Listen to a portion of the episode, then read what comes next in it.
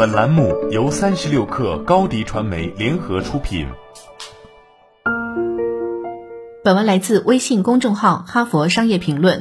我们通常不会提过于敏感或私人的问题，但回避这种可能令人尴尬的对话会带来损失。应聘时谈薪水，以及选择居住地的时候，了解同事的薪资水平和附近朋友的房租是很有用的。了解同伴的情况，可以帮助我们把握自己的职业与社会互动，而提出直接的问题，则是获取这类重要信息的最有效途径。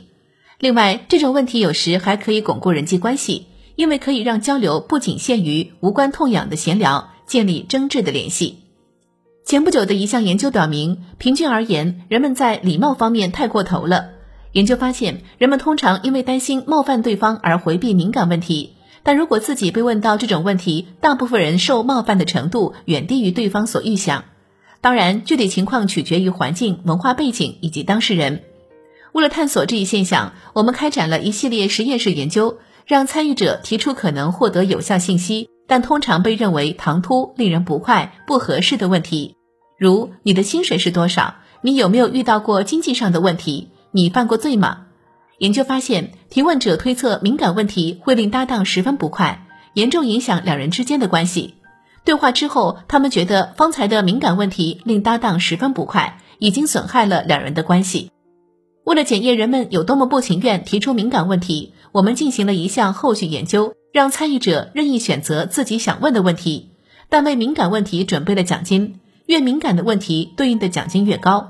我们发现。奖励的确引诱一些人问出了更敏感的问题，但大部分人依然回避敏感问题，即使对方完全是陌生人，问出口就能拿到钱，他们也不愿意。另一项研究中，我们提供奖金，鼓励提问者努力给搭档留下非常好或非常糟糕的印象。我们告诉提问者会根据搭档给他们的评分奖励他们。我们发现，被鼓励给对方留下好印象的参与者提出的问题最不敏感。被鼓励要留下坏印象的参与者，则问出了最敏感的问题。对照组提的问题也相对较不敏感。所有研究中的提问者都认为敏感问题会让搭档不快，并且影响关系。但我们发现这两个预设都是错的。总体而言，被问问题的人表现出的不快程度低于提问者所预期，而且不快程度以及这场对话对关系的影响与问题敏感与否无关。提出敏感问题的人和提出普通问题的人给他们留下的印象好坏程度相似。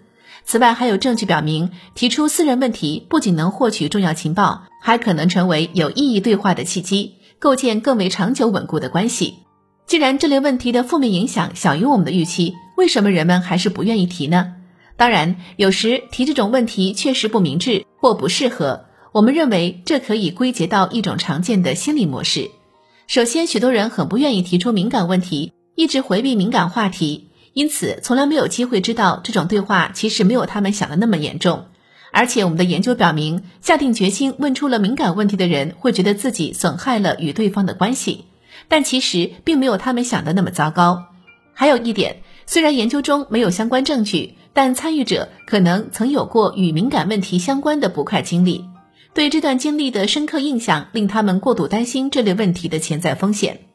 当然，提出敏感问题的方式很重要，不要不假思索的脱口问出微妙的问题，要好好解释为什么问这种问题，打算如何利用由此获取的信息。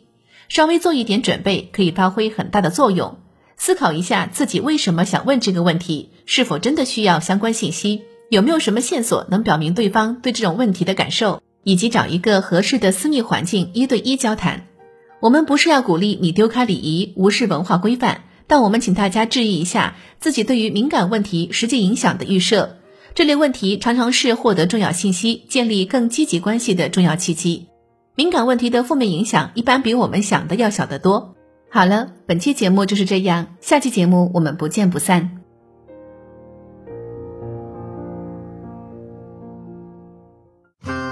欢迎添加克小七微信，qi 三六 kr，加入三十六氪粉丝群。高迪传媒为广大企业提供新媒体短视频代运营服务，商务合作请关注微信公众号高迪传媒。